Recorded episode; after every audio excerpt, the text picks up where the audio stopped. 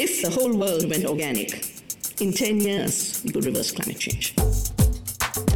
Bienvenue sur Radio Recyclerie, le podcast des idées, des débats et des écologies, à écouter en accès libre sur larecyclerie.com.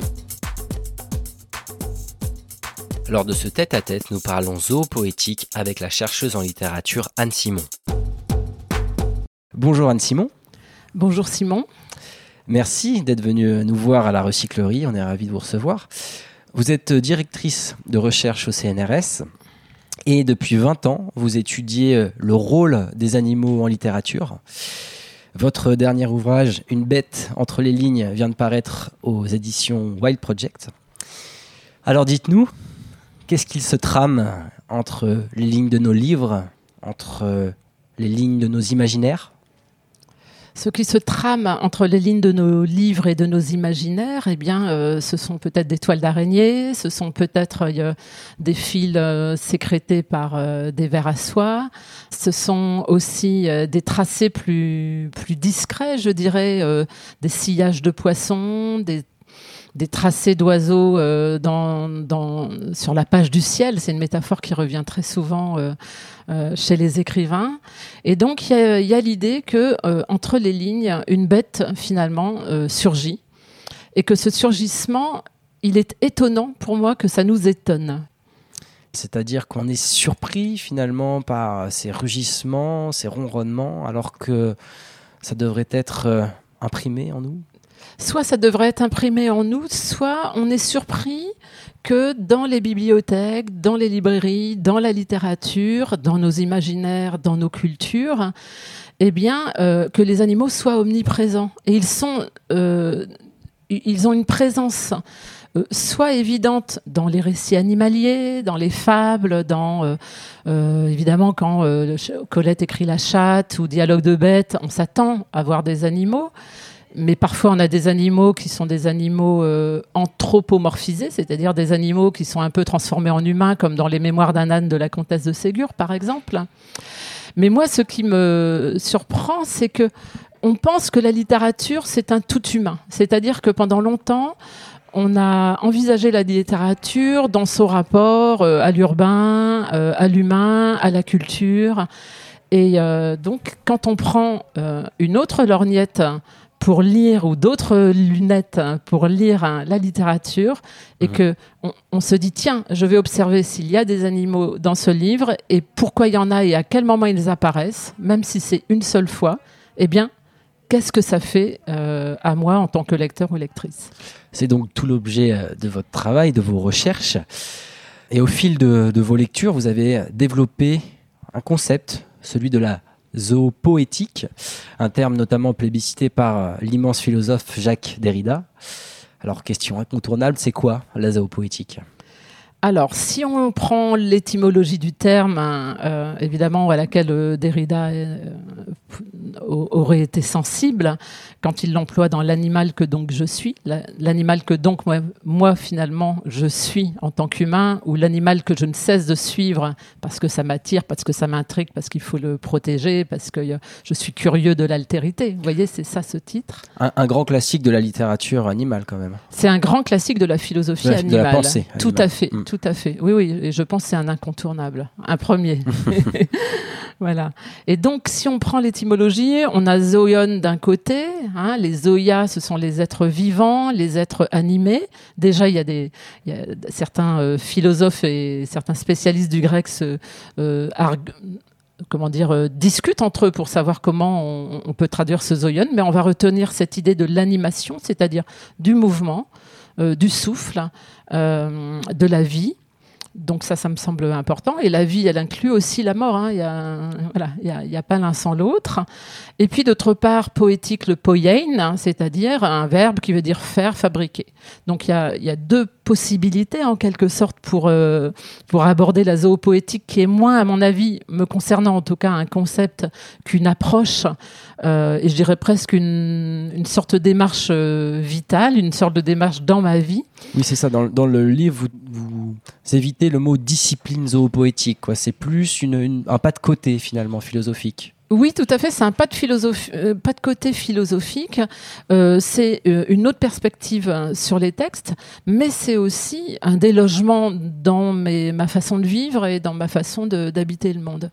Donc la zoopoétique, vous voyez, ça peut être on examine comment les écrivains font avec le vivant, créent à partir du vivant ou créent pour représenter euh, les animaux, et là où les figurer, ou euh, nous donner à entendre et à sentir euh, leur, leurs allures, leurs mouvements, etc.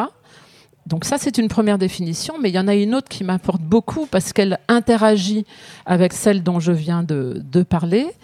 Euh, la, la zoopoétique, c'est aussi ce fait que les vivants, les, les animaux notamment, mais aussi on pourrait, euh, on pourrait élargir bien sûr à d'autres types de, de formes de vie, hein, euh, que- sont euh, les arbres, Les qu'est champignons. l'air, les champignons bien sûr, tous les êtres interrègnes. hein. Moi, ça m'amuse beaucoup cette histoire de règne. hein. On va y revenir tout à l'heure.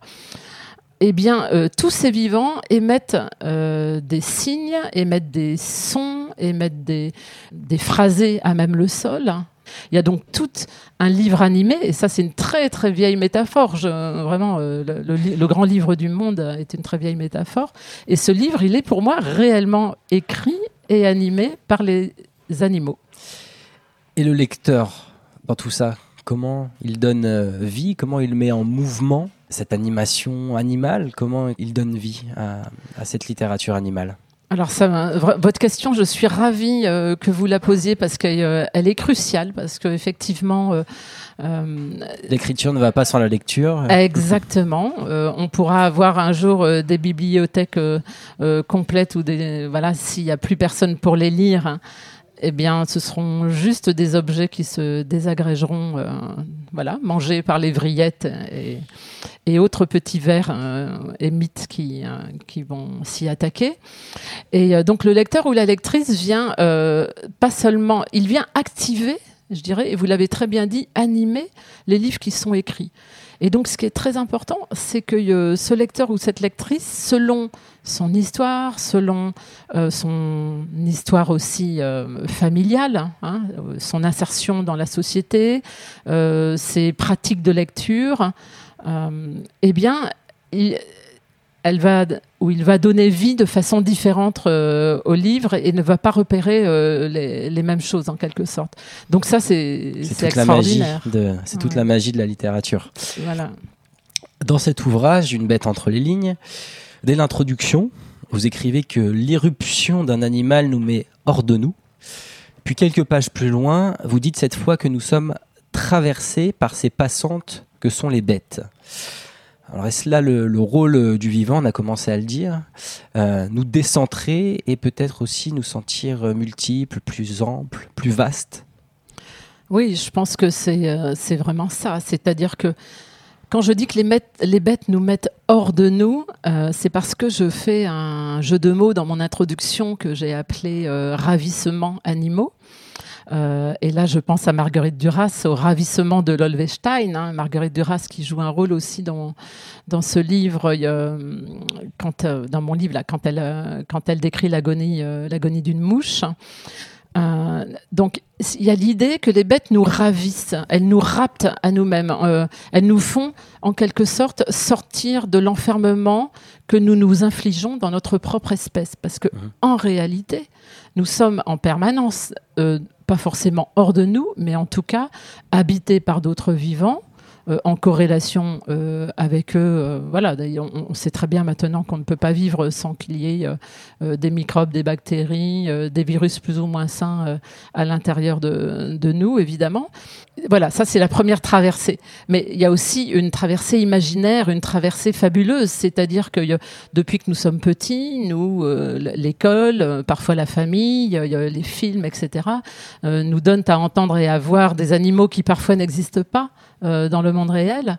Mais je dirais que là aussi, ça n'a peut-être pas euh, une si grande importance que ça, parce que euh, ça vient nous permettre de faire ce pas de côté dont vous parliez. Et quelque part dans ce livre, vous, vous dénoncez le huis clos humain trop souvent présent. Et en parlant de, de huis clos humain, le langage est souvent considéré comme propre à l'espèce humaine. Mais selon vous, la langue poétique nous permet justement d'accéder aux bêtes, comme vous les appelez euh, régulièrement. Question à la fois simple et compliquée. Comment les mots peuvent-ils devenir animaux?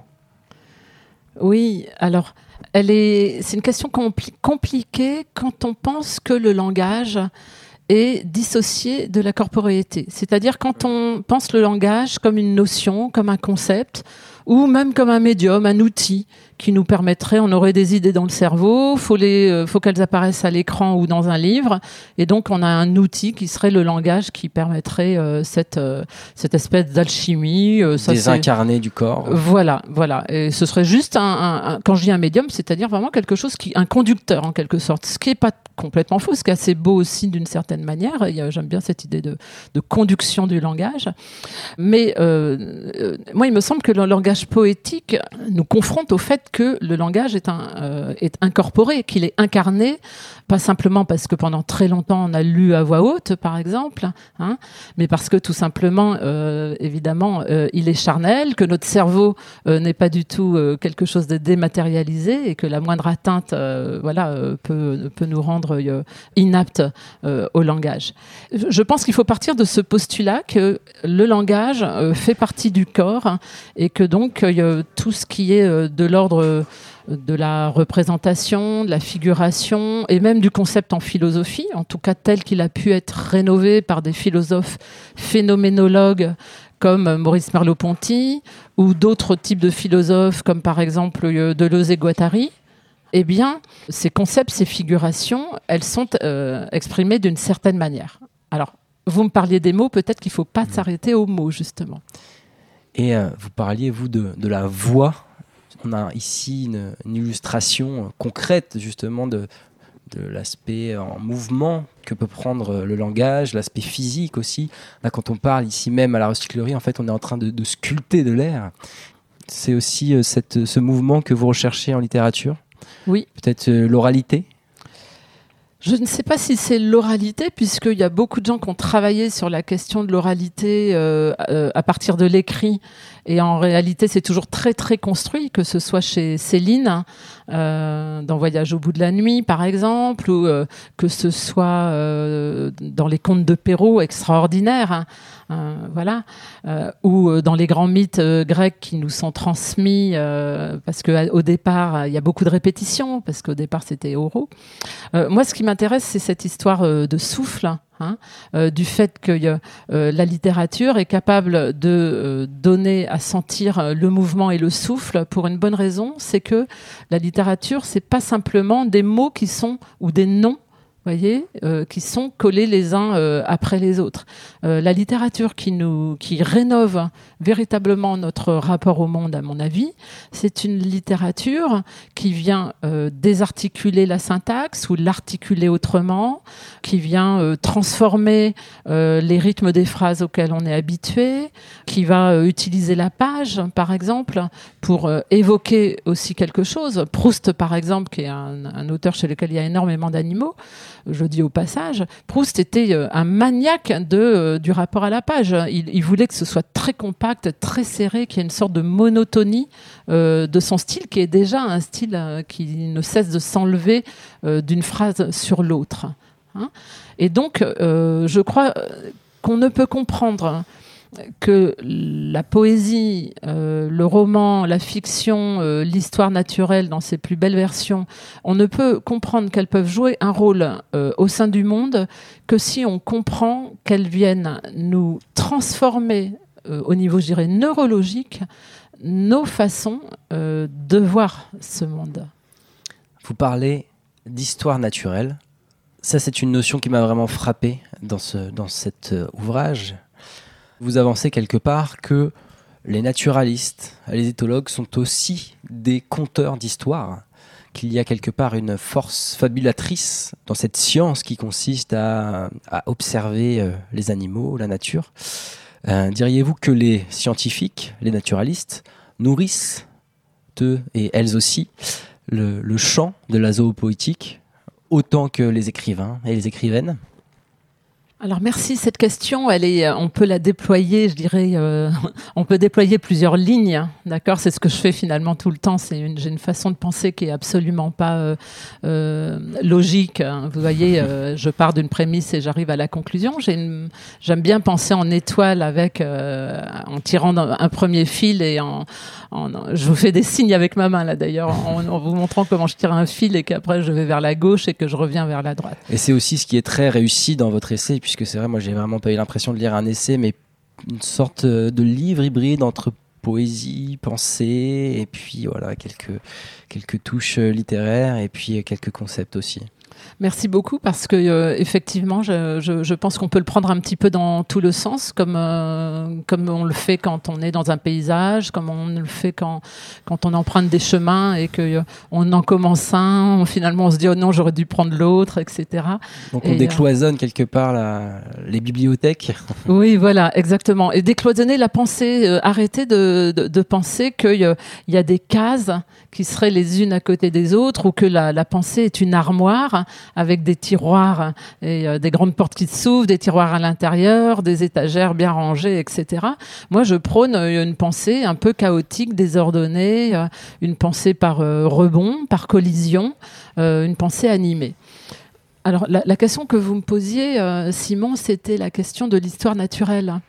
Vous voyez, j'y reviens finalement, comme, euh, comme une araignée qui tisse sa toile, euh, à part que je la tisse de façon peut-être moins géométrique que l'araignée. Euh, Il y a deux choses. D'abord, il me semble que à titre personnel et aussi à titre collectif quand voilà quand, quand- quand j'ai porté un programme de recherche avec avec des collègues toute une équipe qui a, qui a beaucoup beaucoup travaillé en études animales littéraires euh, on s'est vraiment euh, fondé sur euh, des lectures alors on était novices hein, moi la première hein, des lectures d'éthologues c'est-à-dire de spécialistes du comportement animal on aurait pu aussi étudier les comportements humains mais j'avais déjà fait de la sociologie avec mon amie et collègue Christine Détré sur, sur les corps féminins au pluriel. Donc, on est allé voir les éthologues, euh, certains sont allés voir un petit peu en biologie. euh, moi, j'ai lu aussi pas mal d'histoires naturelles, notamment euh, du 19e siècle, comme Michelet, Jules Michelet, auquel je consacre un chapitre dans Une bête entre les lignes. Donc, déjà, il y avait ça. Il y avait l'idée que des disciplines scientifiques autres que celles auxquelles on est habitué d'être en dialogue hein, quand on est en littéraire euh, ou en, en- en études littéraires, la philosophie, l'histoire, etc. Donc des disciplines scientifiques pouvaient alimenter notre moulin, d'accord? Et donc euh, et pas pour aller voir si les écrivains et les écrivaines avaient bon, genre est-ce que euh, il décrit comme il faut l'âne ou le moustique euh, C'était pas ça du tout. C'était pour, je dirais, dégoupiller un petit peu nos, nos, nos cerveaux. La deuxième chose, c'est que justement, euh, les auteurs et les autrices euh, lisent euh, de l'histoire naturelle ou regardent. C'était Marie Dariussec un jour qui me disait qu'elle regarde des documentaires animaliers non-stop et que ça la fait beaucoup rire. D'ailleurs, elle a, tout un jeu comique avec les animaux. Jacques Lacarrière, par exemple, celui qui a qui a écrit L'été grec, euh, Le pays sous l'écorce, etc., qui a beaucoup travaillé sur la mémoire de la Loire, eh bien, c'était quelqu'un qui était fasciné par Jacob von Wexkull, qui est un éthologue, euh, par aussi euh, Konrad Lorenz, qui, euh, au-delà d'être pas très recommandable en termes politiques, était quand même un éthologue intéressant. Donc, on va l'aborder avec prudence. Donc, vous voyez, il y a déjà comment les chercheurs et les chercheuses vont euh, essayer de décloisonner leur, euh, leur discipline, non pas pour devenir spécialiste d'une autre discipline, je veux dire, c'est- mission impossible, mais pour savoir un petit peu ce qui se passe ailleurs, et là, dialoguer même oralement avec, euh, avec d'autres experts, j'allais dire, c'est intéressant. Et puis, euh, y a, il y a ce que, la réception par les auteurs et par les autrices de l'histoire naturelle. Et enfin, il y a le style des historiens euh, naturalistes, euh, le style, euh, voilà. Ce Ça, que- c'est quelque chose. Ouais, c'est Romain Bertrand qui parle du détail du monde. On a euh, Frédéric Boyer qui, chez POL, euh, a retraduit euh, les géorgiques de Virgile. Euh, donc tout ça, c'est extraordinaire. hein. L'idée que il y a euh, chez les naturalistes euh, une façon d'écrire qui est, euh, et je pense souvent aux naturalistes un petit peu plus anciens que dans notre contemporanéité, parce que ce sont des naturalistes qui étaient aussi philosophes, aussi historiens, parce que Aussi les poètes. aussi poètes, tout simplement parce que les chaires de universitaires et les spécialités de, de- académiques actuelles n'existaient pas. On va un peu changer de terrain. Nous sommes euh, donc ici dans un lieu d'engagement. On va donc euh, plus aller sur le terrain du politique. Quel est le rôle de la littérature selon vous, si elle en a un? Euh, Le rôle des récits, le rôle des poèmes, dans le soutien de la cause animale, puisqu'il est question d'animaux dans vos livres. Je vais commencer par répondre à côté si ça vous dérange pas. Et après, je viendrai à votre euh, idée de, à votre question, soutien, cause animale. Je ne sais pas si On j'ai. non, on a compris que vous aimez bien les petits pas de côté, donc on, on Voilà. aime ça aussi. Mon premier pas de côté, et euh, ça va peut-être être étonnant de la part d'une d'une littéraire. euh, moi, je suis comme Romain Gary. je pense que la littérature ne peut rien. La littérature ne peut rien contre les Kalachnikovs, elle ne peut rien contre l'extermination, elle ne peut rien contre la violence euh, humaine quand cette violence humaine euh, s'exprime euh, par la barbarie, la massivité, etc. Mais quand il n'y a plus rien, justement, il reste toujours quelque chose. Et ce reste, ce rien, c'est la littérature. Donc vous voyez, c'est paradoxal ce que je suis en train de dire. Je, vous que, je suis en train de vous dire qu'elle ne peut rien, mais quand un homme comme Maurice Holbach, c'est par exemple un très très grand philosophe et sociologue de, de- la Sorbonne, est en train d'agoniser dans un camp de concentration, euh, qu'est-ce que fait Georges Semprin Euh, à la demande aussi d'Holbach, il lui récite un poème. Voyez Donc la littérature n'est pas une arme, selon vous. Elle ne mène pas forcément à l'action, c'est plus une forme d'indispensable. euh, Ce que je veux dire, c'est que euh, la littérature ne suffit pas s'il n'y a pas aussi un engagement politique euh, qui va avec. En fait, je vais dans le sens de, la recyclerie et sans doute dans le sens de, votre question. Voilà, je voulais juste commencer par ce paradoxe qui est quand il n'y a plus rien, la littérature qui ne pouvait rien faire, elle est là pour qu'il y ait une dernière chose. Mais comment faire euh, des ponts entre zoopoétique et zoopolitique Oui, alors qu'il y a un jeu de mots que j'aime euh, bien faire. Alors, ce que peut euh, la littérature, je dirais, c'est euh, pour s'intégrer dans des mouvements collectifs. hein, c'est, elle peut transformer les imaginaires, elle peut révéler des réalités. Ce sont les récits d'alerte auxquels est sensible, par exemple, Vincent Message, euh, Jean- Jean-Baptiste Dallamo, euh, euh, Camille Brunel, Isabelle Sorante, etc. Euh, elle peut nous faire des récits d'anticipation, heureux ou malheureux. Et puis surtout, la littérature, comme je le disais tout à l'heure, elle nous permet d'entrer dans, des, zones de nous-mêmes où on n'a pas forcément envie d'entrer, où et où on n'est pas forcément amené par la société à entrer. Je pense évidemment à l'élevage industriel, par exemple, et tous les auteurs que je viens de nommer euh, se sont euh, attachés euh, à cette description des élevages industriels, au point que moi, je suis en train de travailler maintenant sur ce que j'appelle le récit de fiction agroalimentaire, hein, euh, qui, a, vraiment euh, des lieux communs, des topoi, comme on dit en littérature, c'est-à-dire des passages obligés. Il faudra d'ailleurs un jour que les auteurs et les autrices sortent de ces passages obligés, parce que ça, euh, je, peux, presque dérouler de temps en temps un roman de, ce type. Et pour moi, l'un des premiers à avoir, traité de cette question-là, c'est Yves Bichet dans La part animale, qui en 1994 publie ce livre, alors qu'il avait déjà travaillé euh, 7 ou 8 ans dans, dans un élevage industriel euh, de volailles.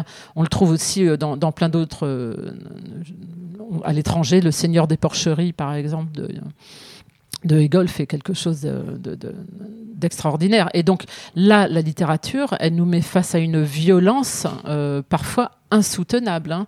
Euh, Donc Je- quelque part, l'effondrement euh, écologique qu'on est en train de vivre nous amène à produire des nouveaux récits.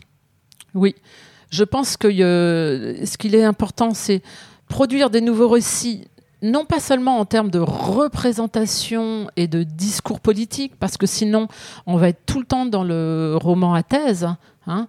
Euh, Elisabeth Costello, par exemple, de Codzi, où on a une universitaire qui fait des conférences sur la cause animale. Moi, honnêtement, euh, j'adhère pas du tout. Non, mais c'est la, la nécessité, une fois encore, de brouiller les lignes. Voilà. Si on y va, si on se sert de la littérature pour illustrer un concept philosophique ou une cause politique, euh, ça va marcher un peu. Mais finalement, euh, on ne va pas véritablement transformer euh, les imaginaires. Et donc, je vous en parlerai tout à l'heure, mais je préfère des, des, auteurs et des autrices qui vont être parfois plus discrets sur leurs messages, qui vont émettre des messages brouillés ou qui vont nous proposer des mondes effondrés, mais sans pousser des grands cris d'orfraie, sans être explicite. Et là, on se dira, on, se rendra compte euh, de façon beaucoup plus intime et archaïque qu'on est dans un monde, effectivement, qui est un monde de, en désastre.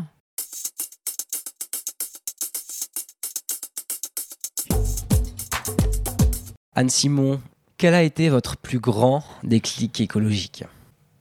Mon plus grand déclic écologique récent. J'ai envie de le dire comme ça, parce que sinon, on, on vu mon âge, je suis dans quinquagénaire, euh, je vais vous parler de plein de choses qu'on connaît, euh, déjà, d'accord? En fait, j'ai eu deux déclics écologiques récents. Euh, le premier, ça a été euh, il y a deux ans, j'ai été invitée dans une université euh, en Chine euh, pendant 15 jours à faire, euh, à faire un enseignement. C'était une université qui était la troisième université de Chine à 100 km de, de Shanghai. Et euh, il y a eu deux choses. D'abord, euh, j'étais ravie d'être euh, invitée parce que j'avais des étudiants auxquels je pouvais parler écologie et qui n'en avaient jamais entendu parler. Alors la zoopoétique, n'en parlons pas, mais ça c'est normal. Je veux dire, vraiment, ils découvraient, euh, ils découvraient la question écologique comme étant quelque chose euh, d'étonnant. Euh, et toujours en Chine, il y avait ce trajet entre Shanghai euh, et cette université du lac de l'Ouest, et c'était des centaines et des centaines d'immeubles immenses de type HLN. Mais je dis pas euh, des dizaines, hein, des centaines. Et là, je me suis dit, euh, j'avais beau savoir, pour avoir déjà vécu à l'étranger, qu'on euh, ne peut pas raisonner écologique uniquement à partir, je dis même pas du local, mais à partir de la France. Mais il faut raisonner au niveau mondial et se rendre compte qu'on va avoir du mal à convaincre un certain nombre de personnes. Mon deuxième déclic écologique récent, c'est un déclic écologique non pas mondialisé, mais local, en réalité lui aussi mondialisé. Et euh, c'est un projet de centrale éolienne euh, dans le Fenouillède, euh, alors qu'on est en train de créer un parc régional naturel au-dessus d'un tout petit village hein, qui s'appelle Karamani. Euh, village de 150 habitants. Donc, il faut imaginer euh, une colline euh, de, qui fait environ 400, 400 mètres, 500 mètres. Et puis là-dessus, vous allez mettre des, une centrale de plusieurs éoliennes qui feront 150 mètres. Alors, voilà. Je pense qu'il faut essayer d'imaginer le Mont Blanc avec des éoliennes qui feront plus de 2 km de haut. et ça, c'est si le renouvelable, c'est ça, c'est impossible pour moi d'y adhérer. On a parlé de beaucoup d'auteurs, d'autrices, beaucoup de livres, mais si vous aviez un seul incontournable à nous conseiller pour aborder la zoopoétique non, c'est trop, euh, c'est impossible. Vous parlez à une littéraire, donc euh, non, non, moi je, je, bon, je vais pas vous citer une bibliothèque, mais euh, je vais vous dire euh, quels sont les deux auteurs et autrices qui m'ont accompagnée. C'est Elisabeth de Fontenay, Le silence des bêtes en philosophie, en 1999, et Jean-Christophe Bailly, Le versant animal, je crois que c'est en 2007. Mais ce ne sont pas que des philosophes qui m'ont accompagnée. Et moi, j'ai quand même envie aux auditeurs et aux auditrices de leur donner envie de lire. Et euh, donc, je, leur, je, je, vais les renvoyer vers Sans Laurent Houtan d'Éric Chevillard. Euh, là, on est justement dans un récit euh, pas du tout frontalement euh, écologique avec un message unitaire, mais avec beaucoup d'humour et d'autodérision, qui nous parle d'un monde. Que, que, deviendrait l'humain sans cet immense homme des bois qu'est Laurent Houtan J'en donne deux autres. Allez, Jean Rollin, Un chien mort après lui, pour tout le cosmopolitisme et la mondialisation. C'est l'histoire de quelqu'un qui part à la recherche des euh, chiens chanteurs de Nouvelle-Guinée et voilà, qui suit la piste des chiens errants à travers le monde. Et on a une cosmopolitique animale à, travers ce livre. Et euh, Céline Minard, euh, Faillir être, être flingué, qui est une sorte de western, de western extraordinaire et hyper, qui me rend heureuse, hein, parce qu'il faut aussi des récits qui font rire et qui rendent heureux. Dernière question. Comment voyez-vous le monde dans 20 ans si on laisse plus de place à l'altérité, aux animaux, plus de place aussi aux poètes et aux poétesses? Je ne sais pas si je peux vous dire comment je vois le monde dans 20 ans, mais je peux peut-être me dire ce dont j'ai envie euh, de voir advenir au niveau euh, de toutes petites euh, choses à faire, euh, j'aimerais bien qu'on transforme l'école. l'école maternelle, l'école primaire, surtout l'école primaire et, le collège, parce que l'école maternelle, les enfants sortent, encore beaucoup. Donc moi, j'aimerais bien une éducation qui inclut le plein air, une éducation qui inclut le sport comme une discipline majeure, y compris le sport avec des animaux, euh, je voudrais qu'on apprenne aussi aux enfants à faire de la cuisine. J'aimerais bien que tous les enfants partent en vacances. Il y a un nombre minime d'enfants en France qui partent, euh, qui partent en vacances. Donc là, je suis, voilà, je suis sur le côté français. Et bien sûr, je voudrais qu'il y ait euh, des ateliers de lecture et d'écriture, et que l'écriture et la lecture ne soient pas dissociées, et que ce ne soit pas non plus dissocié de l'espace du dehors. Et donc, pour terminer sur cette idée du, monde dans 20 ans, j'aimerais que euh, l'écologie, parce que ce sera un monde écologique, donc ce sera un monde formidable, puisque on est dans une utopie, j'aimerais que ce soit un monde où l'écologie prenne en compte la grâce, la beauté, l'inutilité. Euh, je pense qu'il faut absolument se rendre compte que le rêve, la littérature sont des facteurs d'élargissement euh, non seulement euh, de nos pensées, mais de la politique écologique elle-même, et qu'il faut donc laisser la place à l'inutilité. Anne-Simon, merci beaucoup pour toutes ces belles idées. Euh, bel été à vous, qu'il soit riche en lecture et en écriture. Voilà, et en randonnée, je l'espère, ah, et en, marche. Bien sûr, en dehors. Voilà, en dehors. Merci à vous. Toutes nos émissions sont disponibles en podcast sur larecyclerie.com. Vous pouvez également suivre nos actualités sur Facebook, Instagram, ou encore mieux, venir échanger avec nous à la recyclerie, au 83 boulevard Ornano à Paris, métro porte de Clignancourt. Est-ce que si moi je fais un truc tout seul, ça sert à quelque chose?